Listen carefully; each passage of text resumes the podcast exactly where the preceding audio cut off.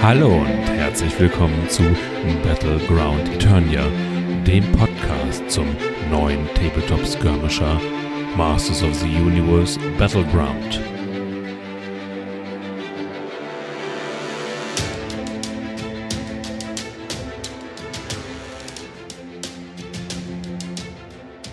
Herzlich willkommen, liebe Schlachtenbummler, zur sechsten Folge von Battleground Eternia. Heute ist es endlich soweit und wir wollen nicht länger nur das lesen und gemeinsam besprechen, was uns geliefert wird. Nein, heute wollen wir anfangen, uns eigene Gedanken zu machen.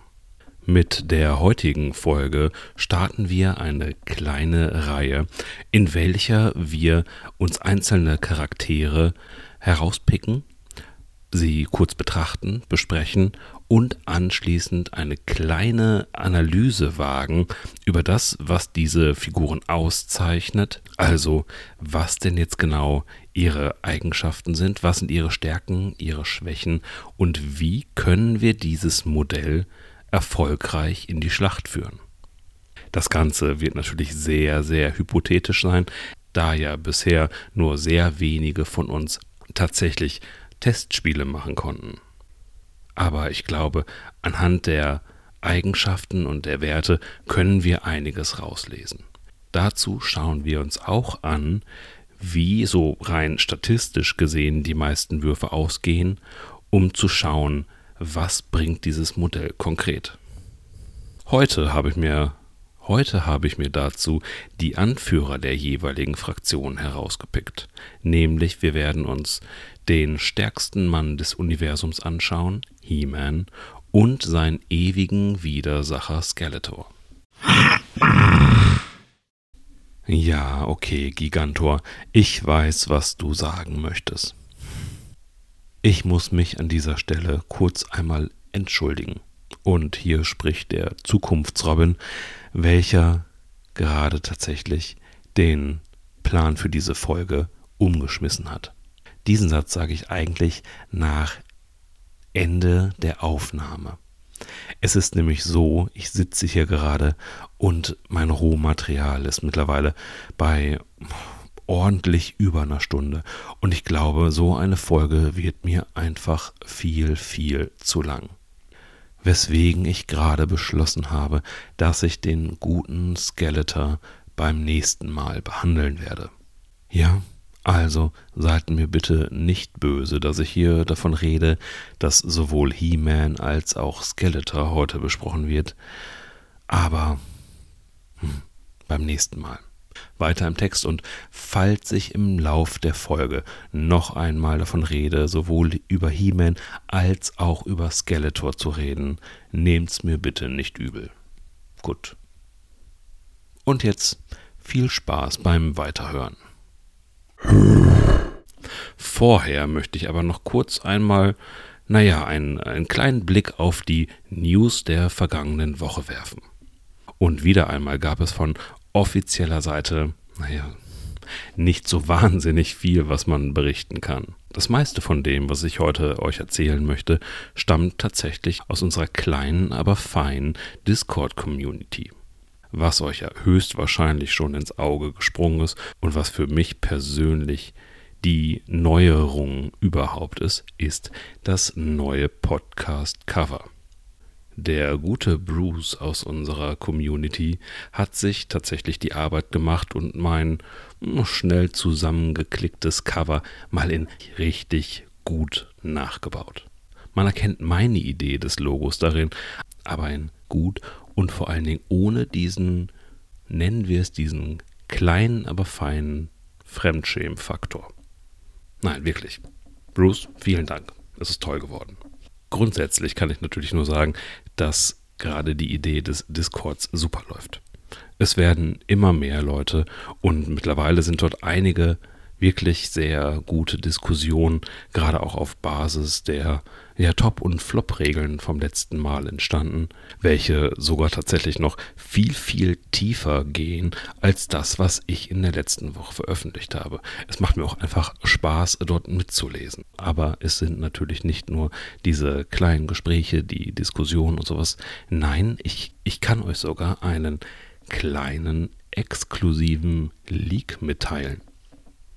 Ein Mitglied hatte bei Arkan Studio angefragt, ob es noch Skeletor-Promos gäbe, also die aus Fields of Eternia. Und naja, man könnte sagen, dass sie sich etwas verplappert haben. Es kam nämlich die Antwort, nein, noch ist nichts vorhanden, aber man wäre gerade dabei, eine neue Promo-Mini zu entwickeln. Das heißt ja eigentlich, wir können uns wohl darauf freuen, dass in nicht allzu ferner Zukunft Skeletor wahrscheinlich neben Pantor als neue Promo-Mini erscheinen wird. Danke, Sascha, für diese kleine Info. Und als letzte Neuigkeit möchte ich noch eine kleine Rubrik einführen, nämlich die Rubrik Errata und Regeln. In dieser Rubrik möchte ich sowohl offizielle Regelklarstellungen verbreiten, als auch na, vielleicht meine persönliche Interpretation von diskutierten Regeln darstellen und um meine eigenen Fehler gerade biegen. Ich weiß, ich weiß, ich habe Gigantor für Schnitte neben mir stehen und der versucht mir auch möglichst auf die Finger zu hauen, aber manchmal passieren einfach Fehler. Meine erste offizielle Handlung in dieser Kategorie ist es also, mehr Culpa zu sagen. Ich habe tatsächlich einen ganz, ganz dicken Regelschnitzer verbreitet, nämlich den Fehler, dass Basisausrüstung, also diese ikonische Ausrüstung der einzelnen Modelle, gekauft werden muss. Das ist ganz großer Nonsens. In den Regeln steht dick dargeschrieben, dass diese Ausrüstung nicht gekauft werden muss, sondern nur kann. Die einzigste Einschränkung, die mit ikonischen Gegenständen einhergeht, ist, dass sie nur von diesem jeweiligen Charakter ausgerüstet werden kann. Also das Sword of Power darf nur von He-Man ausgerüstet werden und lediglich Skeletor hat Zugriff auf den Havoc Staff. Das macht natürlich total viel Sinn, ne, weil andere Charaktere mit dieser Ausrüstung. Das wäre ziemlich schräg und gegen alles, was wir an Fluff haben. Und außerdem erlaubt es sofort das, was ich in der vorherigen Folge als eine große Möglichkeit präsentiert habe, nämlich dass man andere Varianten von Charakteren machen könnte aufgrund der besonderen Ausrüstung. Hm, das heißt, He-Man mit seiner Kampfaxt ist auch jetzt problemlos möglich. Ob es immer Sinn macht, das sei jetzt dahergestellt, weil die ikonischen Gegenstände sind tatsächlich in vielen Fällen schon sehr, sehr günstige Ausrüstungsoptionen und dazu auch meistens sehr, sehr gute. Aber warum nicht, wenn man Variation haben möchte? Ansonsten wäre es halt tatsächlich einfach auch sehr, sehr knapp nicht wahr? Aktuell ist es so, dass die veröffentlichten Charaktere 98 bzw. 99 Punkte kosten und da wäre halt mit der Starterbox quasi kein Raum mehr für Variation. Jetzt ist der Raum auch nicht besonders groß, aber man kann durchaus da was machen. Aber ich darf jetzt hier auch nicht nur auf meinen eigenen Fehlern herumhacken, nein, ich darf sogar auf den Fehlern anderer herumhacken. Geist. In einem großen Let's Play wurde die Regel genannt, dass Gelände auf der Karte, welches halt diese Steinoptik hat, als schweres Gelände gilt, also diesen Abzug auf den Bewegungswert hat, wenn man seine Bewegung dort startet das sorgte halt für ein Gespräch auf unserem Discord-Kanal, welcher dadurch geklärt wurde, dass bei Facebook gefragt wurde, welches Gelände denn nun als schweres Gelände gilt. Und es kam die offizielle Antwort von Jacek von Arken Studio, dass es momentan kein schweres Gelände gebe, außer dem, welches durch Mermans Marker entsteht. Es wurde zudem auch noch weiter angedeutet, dass diese Regel mit Blick auf kommende Erweiterungen entwickelt wurde und dass die nächste Erweiterung ja schon nächsten Monat kommen würde.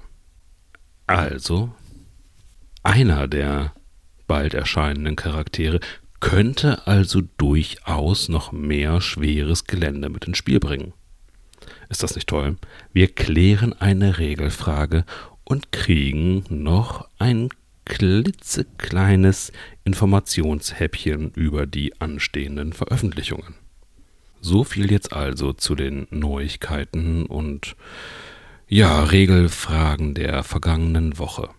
Kommen wir zum Hauptgeschehen. Heute, wie vorhin ja schon gesagt, möchte ich mir heute zusammen mit euch Skeletor und He-Man anschauen. Das heißt also, deren Werte durchgehen, nennen.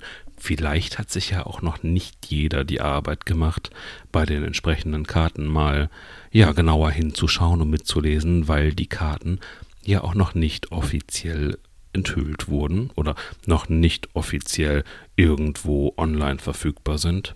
Anschließend möchte ich na statistische Wahrscheinlichkeiten ein wenig durchgehen. Ich habe tatsächlich sehr, sehr lange mit mir gerungen, wie ich das denn darstellen soll. Lieber in Prozent. Das macht bei einzelnen Ergebnissen, schafft man etwas oder schafft man etwas nicht. Dann macht das durchaus Sinn. Außerdem gibt es so eine Möglichkeit, zum Beispiel die explodierenden Sechser mit einzurechnen. Aber ich muss gestehen, auch wenn ich da jede Menge Hirnschmalz reingesteckt habe, und auch wenn ich dann noch Leute gefragt habe, welche ganz, ganz offensichtlich mehr Ahnung von Mathematik haben als ich, ich muss nämlich sagen, seit dem Abitur, also schon ziemlich lange, stehen die Mathematik und ich irgendwie. Wir sind keine Freunde mehr. Von daher mache ich das ganz einfach. Ganz einfach hat für mich aber auch den großen Vorteil, dass ich es eindeutig machen kann. Nämlich, anstatt dass ich jetzt mit Prozenten um mich werfe, rede ich in Erfolgen. Das heißt, ich habe mir zwar auf der einen Seite natürlich angeschaut, was bedeuten denn die verschiedenen Scope-Werte in Prozenten. Das ist ja die Grundlage für unseren Würfelmechanismus. Aber anhand dessen habe ich errechnet, wie viele Durchschnittserfolge man bei einer bestimmten Anzahl von Würfeln hat. So kann ich euch nämlich zum Beispiel sagen, dass wenn man mit drei Würfeln gegen einen Scope-Wert von 4 würfelt, man im Schnitt 1,5 Erfolge hat. Na, man kann natürlich nicht 1,5 oder 1,5 Erfolge mit einem Wurf haben. Das wären ziemlich komische Würfel. Aber wir wissen, dass ein oder zwei Erfolge durchaus realistisch sind. Das kommt halt ganz einfach daher, dass wir bei einem Scope-Wert von 4 eine 50-prozentige Chance haben, einen Erfolg zu haben. Bei der 4, bei der 5 und bei der 6. Also bei drei von sechs Zahlen. So kommen wir auf unsere 50 Prozent. Gucken wir nämlich genauer hin, können wir sehen, dass jede Würfelseite eine Wahrscheinlichkeit von 16,67 Prozent hat, gewürfelt zu werden. Diese addiert man dann halt einfach. So kommen wir dazu, dass wir also beim Scope-Wert von 6 eine sehr geringe Wahrscheinlichkeit von 16,67% haben.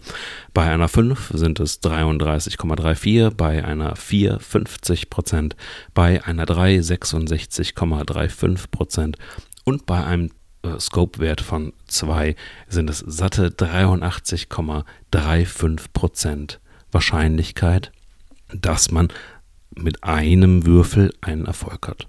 Das muss man dann entsprechend aufaddieren. Was natürlich in diesem Fall sehr, sehr schwer mit einzubeziehen ist, sind einfach die explodierenden Würfel. Explodierende Würfel bedeutet ja, dass bei einer 6, also bei einer Wahrscheinlichkeit von 16,67 Prozent, ein weiterer Würfel gewürfelt wird, welcher eine 33,34-prozentige Wahrscheinlichkeit hat, einen zusätzlichen Erfolg oder Treffer zu landen. Schaut man sich das Ganze an, haben wir halt über diese Folge auf die 6 muss eine 5 oder 6 kommen. Eine Wahrscheinlichkeit von 5,55% waren es, glaube ich. Statistisch möchte ich mich nicht auf so etwas verlassen. Am Spieltisch selber rechne ich prinzipiell nicht mit solchen Spikes. Davon abgesehen, dass das Spiel an sich selber natürlich diese Spikes auch gar nicht so sehr belohnt wie andere Spiele, was einen sehr, sehr großen Einfluss hat. Das heißt, ich habe mich jetzt tatsächlich einfach dazu entschieden, explodierende Sechser zu ignorieren. Aber ich werde die verschiedenen Dinge so grob durchgehen. Das heißt, in der Regel werde ich halt einen Scope-Wert von drei oder vier in meine Berechnung einbeziehen. Also Standard oder halt einen kleinen Vorteil, zum Beispiel durch den Fokusmarker oder dass man zum Beispiel einem Gegner in den Rücken schießt, was jetzt ja auch nicht völlig unrealistisch ist. Nachdem ich mir jetzt also eine kleine Tabelle erstellt habe mit den verschiedenen Scope-Werten auf der einen Achse und, und der Würfelzahl auf der anderen Achse, bin ich dazu übergegangen und habe mir mal alle Modelle angeschaut und habe Durchschnittswerte berechnet. Das heißt, ich habe geschaut, was ist die Durchschnittsstärke. Die liegt bei 3,6 gerundet auf 4. Die Durchschnittswahrnehmung liegt bei 3,3, ebenso wie die Durchschnittsmacht, was ich zukünftig auf 3 herabrunden werde. Zudem habe ich dann noch den Durchschnittsverstandwert, welcher bei 2,6 liegt, und die Durchschnittshärte, hm, Zähigkeit, Toughness, ihr wisst, was ich meine, das alte Problem, von 2,7 angeschaut. Das heißt, auch diese Werte werde ich auf drei runden und an dessen kann ich ein Modell mir anschauen mit seinen Attacken und seiner Verteidigung gegen Standardverteidigung und Standardattacken. Das heißt, wie C ist durchschnittlich dieses Modell. Natürlich sind da jetzt nicht alle Eventualitäten mit eingerechnet. Das heißt, ich kann nicht alle Ausrüstungsgegenstände bedenken.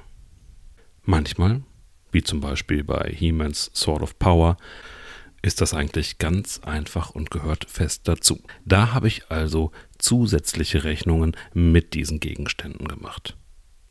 Das funktioniert allerdings nicht immer. Aber ich glaube, dass wir so tatsächlich eine ganz gute Möglichkeit erhalten, ja, uns anzuschauen, wie ganz durchschnittliche Situationen mit diesem Modell ausgehen. Ich hoffe, das waren jetzt nicht zu viele ähm, Zahlen und Dinge, die ich hier durcheinander geworfen habe. Ich muss auch sagen, ich glaube, ich habe gerade irgendwie beim Sprechen selber den Faden verloren und werde definitiv im Schnitt vielleicht noch ein paar Dinge anpassen müssen. Aber ich glaube und ich hoffe, dass das eine gute Grundlage ist, um loszulegen. Seid ihr bereit? Ich bin es. Aber eines noch vorneweg. Ich hatte ja bereits auch angekündigt, dass gleich auch ein wenig Lore zu den Charakteren kommt und auch wenn ich gerade dabei bin, mich wieder in die Hintergrundgeschichte einzuarbeiten, ist es natürlich einfach bei weitem nicht ausreichend, um hier groß von meinem Wissen aus etwas erzählen zu können. Und deswegen verlasse ich mich hierbei auf eine hm, externe Quelle. Ich möchte mich also sehr bei der Seite www.dark-universe.de bedanken dafür, dass ich mich einfach ungefragt an deren Beiträgen bediene. Nein, Scherz beiseite. Es ist eine wirklich gute Sammlung von Informationen rund um Masters of the Universe. Ich benutze das sowohl, um mir halt die Hintergründe der verschiedenen Charaktere anzuschauen, als auch für sowas wie, naja, die Episodenliste, anhand derer ich mir halt äh, die einzelnen Folgen gerade raussuche, um sie mir halt anschauen zu können.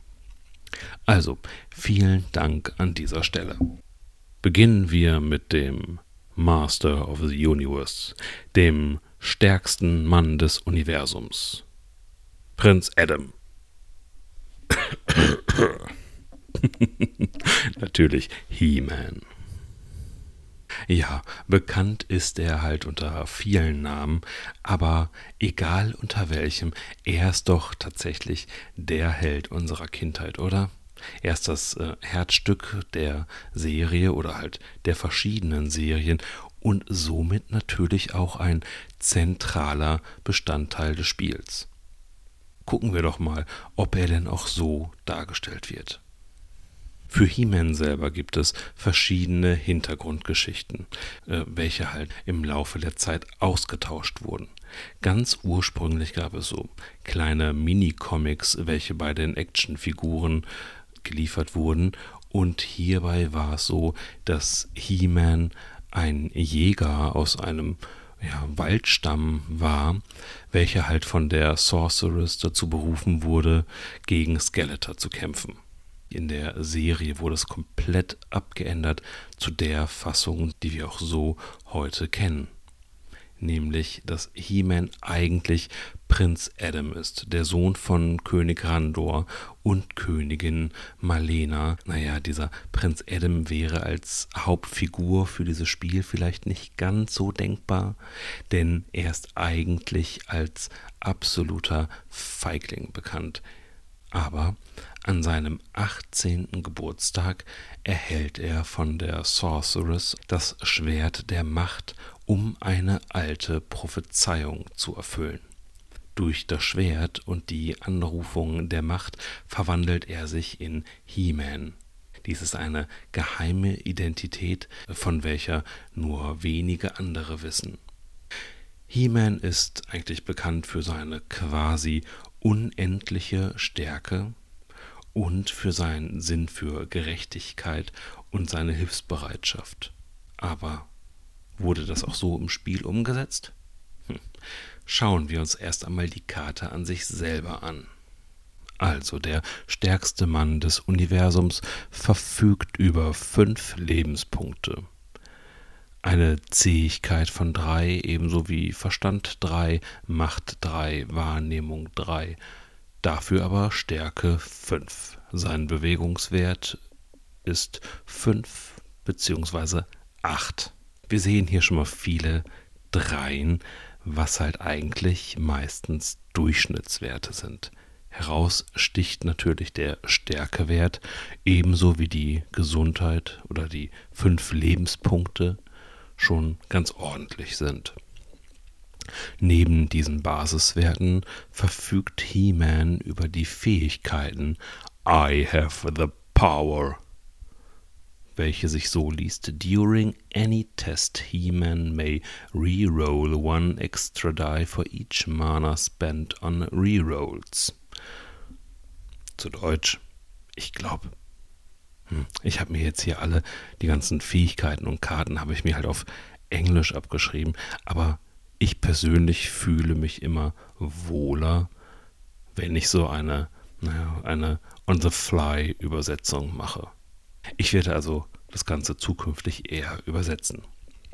Die Fähigkeit I have the power oder ich habe die Macht bedeutet demnach, dass He-Man während jedes Testes einen zusätzlichen Würfel neu würfeln darf für jeden Mana-Punkt, den er für Rerolls ausgibt.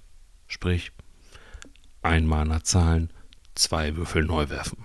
Das ist gut, um es schon mal vorwegzunehmen. Das ist richtig, richtig stark. Gut, es geht ja auch um He-Man und He-Man soll ordentlich Erfolge sammeln. Seine zweite Fähigkeit hingegen hm, Superhuman Reflexes. He-Man kann durch Fate oder Glory-Karten keine Mana-Punkte erhalten. Wenn er einen Fokusmarker erhält, bekommt er zusätzlich einen Mana-Token. Die Fähigkeit ist schon. Das ist nicht ohne. Der große Held des Spiels kommt also mit einer Schwäche ins Spiel.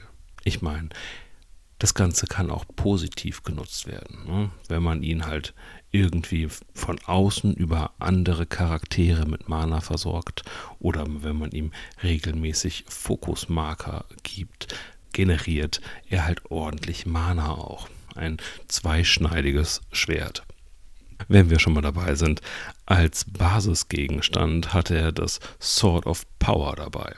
Eine Nahkampfwaffe, welche ikonisch für ihn ist, also nur von ihm getragen werden kann.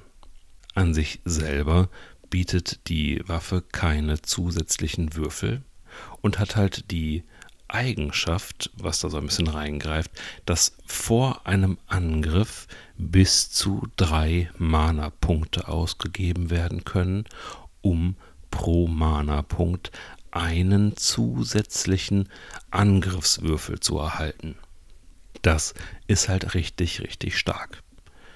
Die Schadenstabelle sieht so aus, dass He-Man mit seinem Schwert, wenn er einen Erfolg, einen Nettoerfolg bei einer Attacke hat, einen Schaden verursacht. Bei drei Nettoerfolgen sind es zwei Schadenspunkte und bei fünf Nettoerfolgen verursacht er ganze drei Schadenspunkte. Naja, also beim Mirror Match könnte He-Man locker Orko mit einem Schlag von der Platte fegen. Zusätzlich kann He-Man mit einer Nahkampfwaffe ausgerüstet werden, einer Fernkampfwaffe, einem Schild, einer Rüstung und zwei ja, von diesen Trinkets, diese kleinen Gegenstände.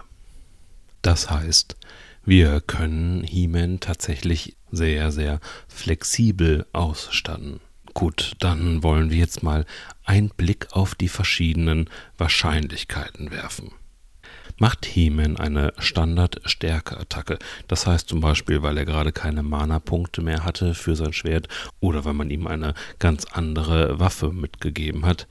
Und attackiert er einen Gegner mit dem durchschnittlichen Toughness-Wert, bedeutet es, dass He-Man mit seinem Wurf im Schnitt, wie gesagt, ohne explodierende Würfel, bei einem Standard-Scope-Wert von 4 im Schnitt wird er dann zweieinhalb Erfolge haben. Das heißt, zwei bis drei ist realistisch. Sein Gegner wird ihm davon im Schnitt 1,5 abziehen. Das heißt, in diesem Fall wird er durchschnittlich einen Nettoerfolg haben. Das heißt, er würde in der Regel einen Schadenspunkt verursachen. Das ist eine relative Save-Rechnung, weil wir wollen natürlich, wenn wir spielen, immer darauf achten, möglichst im, im, Vorteil zu sein. Und das bedeutet halt zum Beispiel, sich einen Fokusmarker vorher zu nehmen. Dadurch hat He-Man schon im Schnitt 3,3, also eher 3, vielleicht mit einem Ausreißer nach oben 4 Erfolge. Der Gegner zieht wieder seine anderthalb ab und im Schnitt bleiben ihm 1,8, also sehr wahrscheinlich zwei Nettoerfolge. In diesem Fall hätten wir natürlich nur noch das Problem, dass wäre es eine nicht aufgeladene Schwertattacke, dass er tatsächlich auch weiterhin nur einen Schadenspunkt verursacht. Aber naja, wir wollen ja auch ordentlich was sehen und deswegen rechnen wir jetzt mal weiter, nämlich dass He-Man mit seinem Schwert zuschlägt und drei Mana-Punkte für drei zusätzliche Würfel ausgegeben hat. Ohne einen Fokus macht er in diesem Fall vier Erfolge, was netto zweieinhalb, also zwei bis drei Erfolge sind. Und hierbei kommen wir dann sehr realistisch auf die zweite Schadensstufe, also auf zwei Schadenspunkte. Hm. Rechnen wir tatsächlich die Wahrscheinlichkeit für einen explodierenden Würfel rein, sind wir sehr sicher bei drei Schadenspunkten. Hat er dann noch einen Fokusmarker auf sich liegen, was jetzt nicht ganz unrealistisch ist, wird er im Schnitt 3,8 Nettoerfolge machen. Das heißt, da ist es dann sehr, sehr wahrscheinlich, dass er halt mit ein bisschen weiterer Unterstützung tatsächlich beim höchstmöglichen Schaden landet. Tja, wir sehen also, He-Man kann austeilen.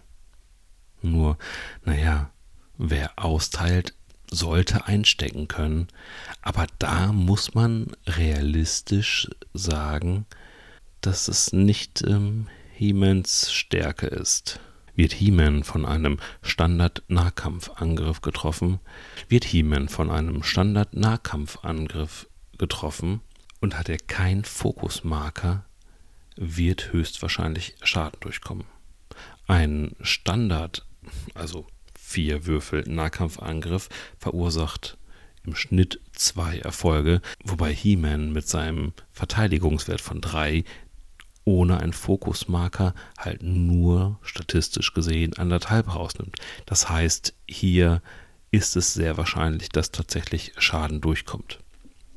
Erst dann, wenn er einen Fokusmarker auf sich hat, ist die Wahrscheinlichkeit eigentlich gegeben, dass er schadfrei aus der Angelegenheit herauskommt. Wobei jetzt natürlich in keinster Weise eingerechnet ist, dass natürlich auch, dass natürlich auch sein Gegner intelligent spielt und auch immer alles zu seinem Vorteil machen wird. Aber wir haben gesagt, wir schauen uns jetzt nur durchschnittliche Attacken an. Wie es wirklich realistisch aussieht, das werden wir hoffentlich ganz, ganz schnell sehen, wenn unsere aller Boxen da sind. Okay, zurück zum Thema. Besser sieht es nämlich tatsächlich aus, wenn He-Man im Fernkampf oder mit Zaubersprüchen attackiert wird. Das liegt allerdings nur daran, dass diese beiden Angriffsarten im Schnitt bei den zehn bisher veröffentlichten Modellen die Attacken schwächer sind. Das heißt, in beiden Fällen werden halt im Schnitt nur anderthalb Erfolge erzielt werden, solange der Angreifer nicht irgendwas Besonderes macht. Und He-Man wird auch hier wieder im Schnitt anderthalb Erfolge abziehen. Das heißt, statistisch gesehen blockt er. Natürlich wird es im Spiel nicht so sein. Aber das habe ich jetzt, glaube ich, oft genug gesagt. Okay, also, was für einen Charakter haben wir jetzt vor uns? He-Man ist tatsächlich ein extrem starker Nahkämpfer. Aber er ist nicht außergewöhnlich zäh. Also er ist jetzt natürlich auch nicht so zerbrechlich wie Evelyn oder ja, noch viel schlimmer wie Orko. Aber er ist, er ist nicht unsterblich. Außerdem ist er noch sehr, sehr stark von anderen Modellen abhängig, welche ihn halt mit Mana versorgen. Etwas, was er sehr, sehr dringend braucht. Daran können wir halt sehen, dass der Nachteil durch seine Superhuman Reflexes eigentlich äh, dramatischer ist als oder schwerwiegender ist als der Vorteil, den er dadurch ziehen kann. Wie würde ich He-Man also spielen? Nun, ich glaube, taktisch würde ich versuchen, ihn außerhalb der Sichtlinie zu halten. Das passt halt nicht wirklich zum Charakter He-Man, der sich irgendwo hinstellt und ruft bei der Macht von Grayskull. Aber ich glaube, würde, würde er tatsächlich erst einmal ja, über einen, weiß ich nicht, offenen Schusskorridor laufen müssen, würde es nicht gut ausgehen für ihn. Also, außerhalb der, Licht, außerhalb der Sichtlinien müsste He-Man sich an einen möglichst wichtigen Gegner anschleichen, welcher dazu äh, im Idealfall bereits angeschlagen ist. Dazu sollte man halt alles versuchen, um ihn vorher mit Mana aufzuladen. Im Idealfall hätte er fünf Mana-Punkte, was eventuell sogar unrealistisch viel ist. Und dann, wenn er sich an seinen Gegner herangeschlichen hat, zündet er die He-Man-Rakete. Das heißt, hingehen, eine Attacke mit maximalem Effekt. Das heißt, haben wir wirklich den Idealzustand vorher erreicht, attackiert er mit drei Zusatzwürfeln mit seinem Schwert und behält sich etwas für Rerolls zurück. Ich würde, glaube ich, nicht alles in einen Angriff setzen, außer es wäre halt wirklich, wirklich wichtig. Aber eventuell ein, damit würde er halt im Schnitt einen weiteren Nettoerfolg erzielen und dann einen weiteren Mana-Punkt für die Verteidigung lassen. Davon würde, auch, würde er auch sehr, sehr profitieren, um halt das Gegenfeuer aushalten zu können. Ja, am besten hat er natürlich Fokus drauf. Ein Fokus wird er auch oft auf sich liegen haben, alleine, weil es halt eine besondere Möglichkeit für ihn ist, um an Mana zu kommen. Das heißt, da wäre eine Kombination mit Man at Arms oder diversen Ausrüstungsgegenständen natürlich eine gute Sache für ihn.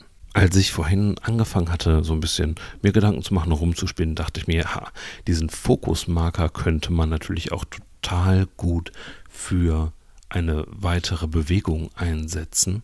Also nachdem ich das Bild von dieser He-Man-Rakete gerade im Kopf hatte. Aber das ist natürlich völliger Unsinn. Also die zusätzliche Bewegung wäre gedacht gewesen, um in den Rücken des Gegners zu kommen und dann halt dort zuschlagen zu können. Aber der Fokusmarker macht ja das exakt selbe. Kann man das allerdings kombinieren, dass He-Man es also schafft, so sneaky zu sein, dass er sich in den Rücken eines Gegners bewegen kann und dann mit Fokusmarker zuschlägt, ach, dann bleibt nichts mehr stehen. Ich habe das mal fix gegengerechnet und He-Man sollte dabei sieben Nettoerfolge erzielen.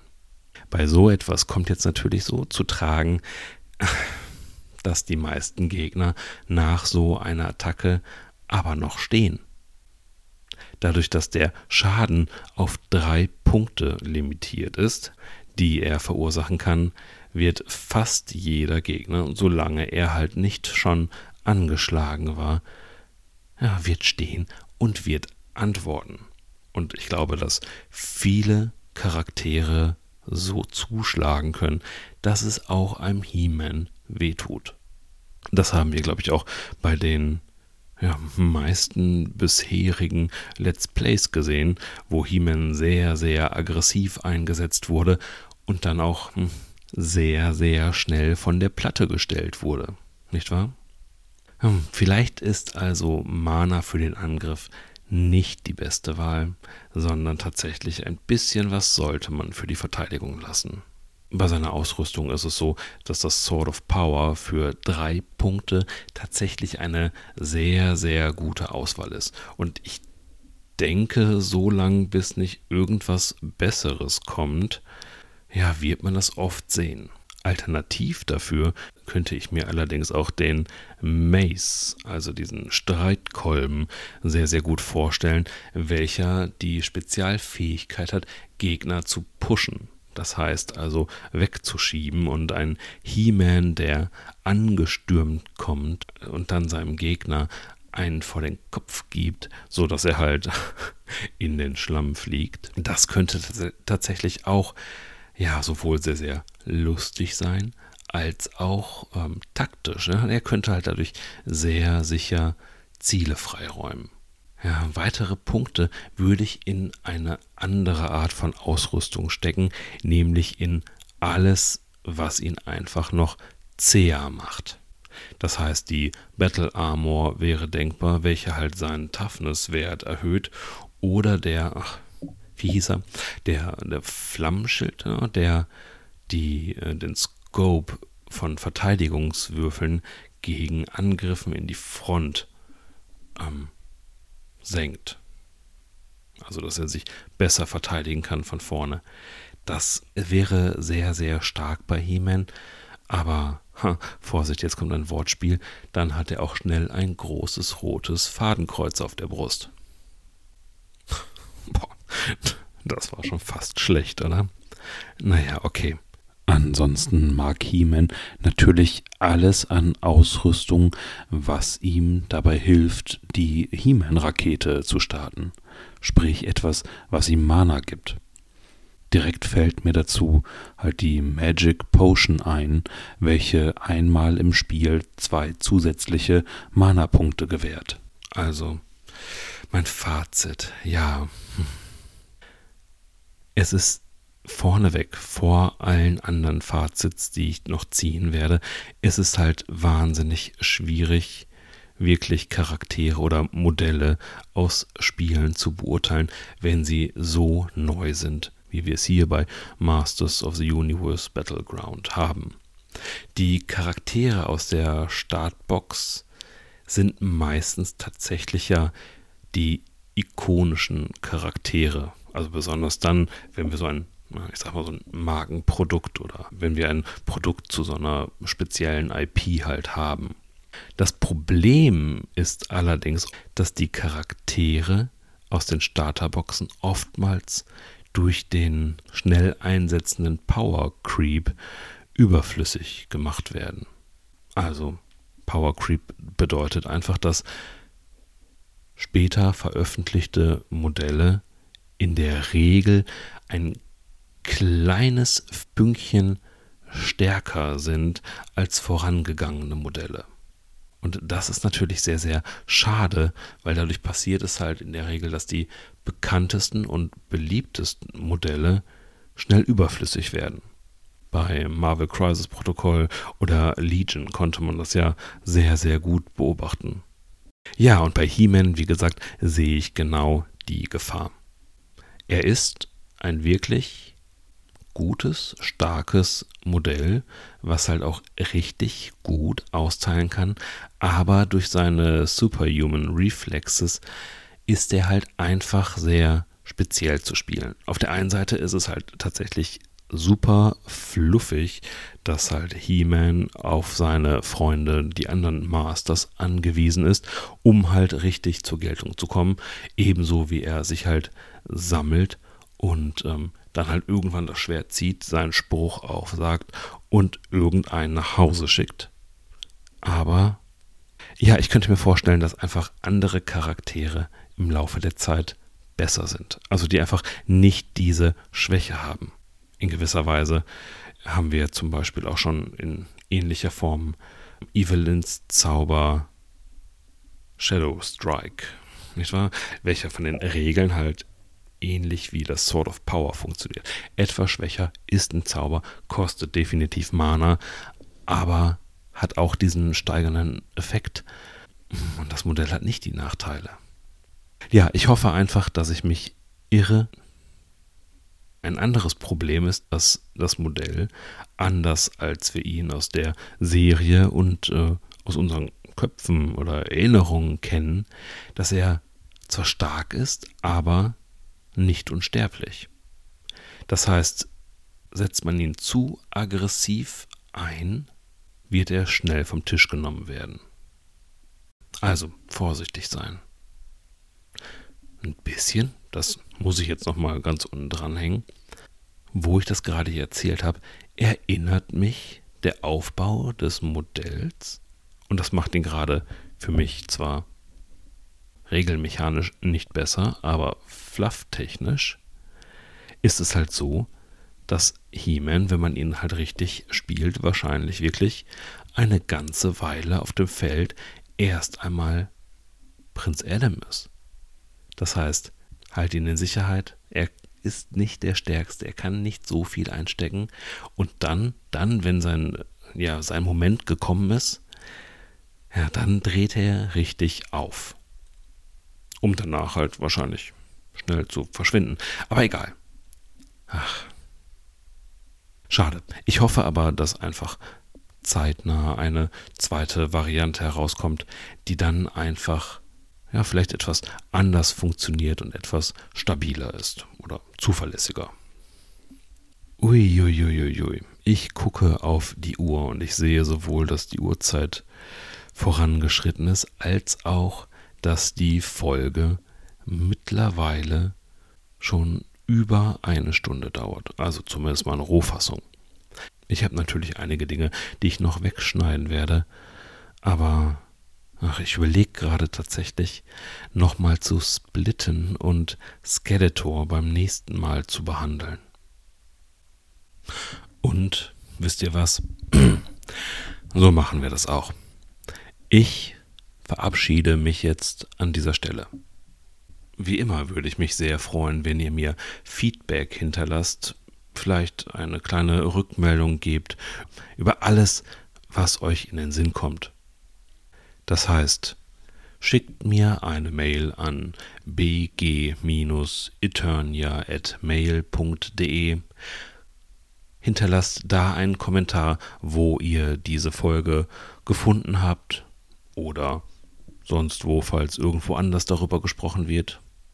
Und natürlich würde ich mich ganz besonders freuen, wenn ihr mich auf unserem gemeinsamen Discord-Server besucht. Alle Informationen hierzu findest du auch in den Show Notes. Also, wir hören voneinander. Bis zum nächsten Mal bei Battleground Eternia.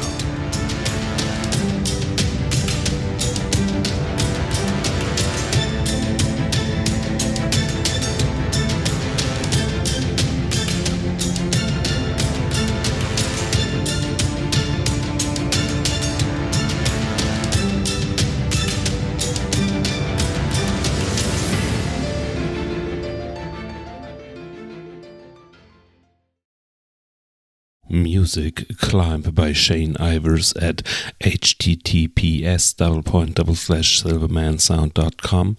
Sound effects obtained from https double point double slash zapsplat.com.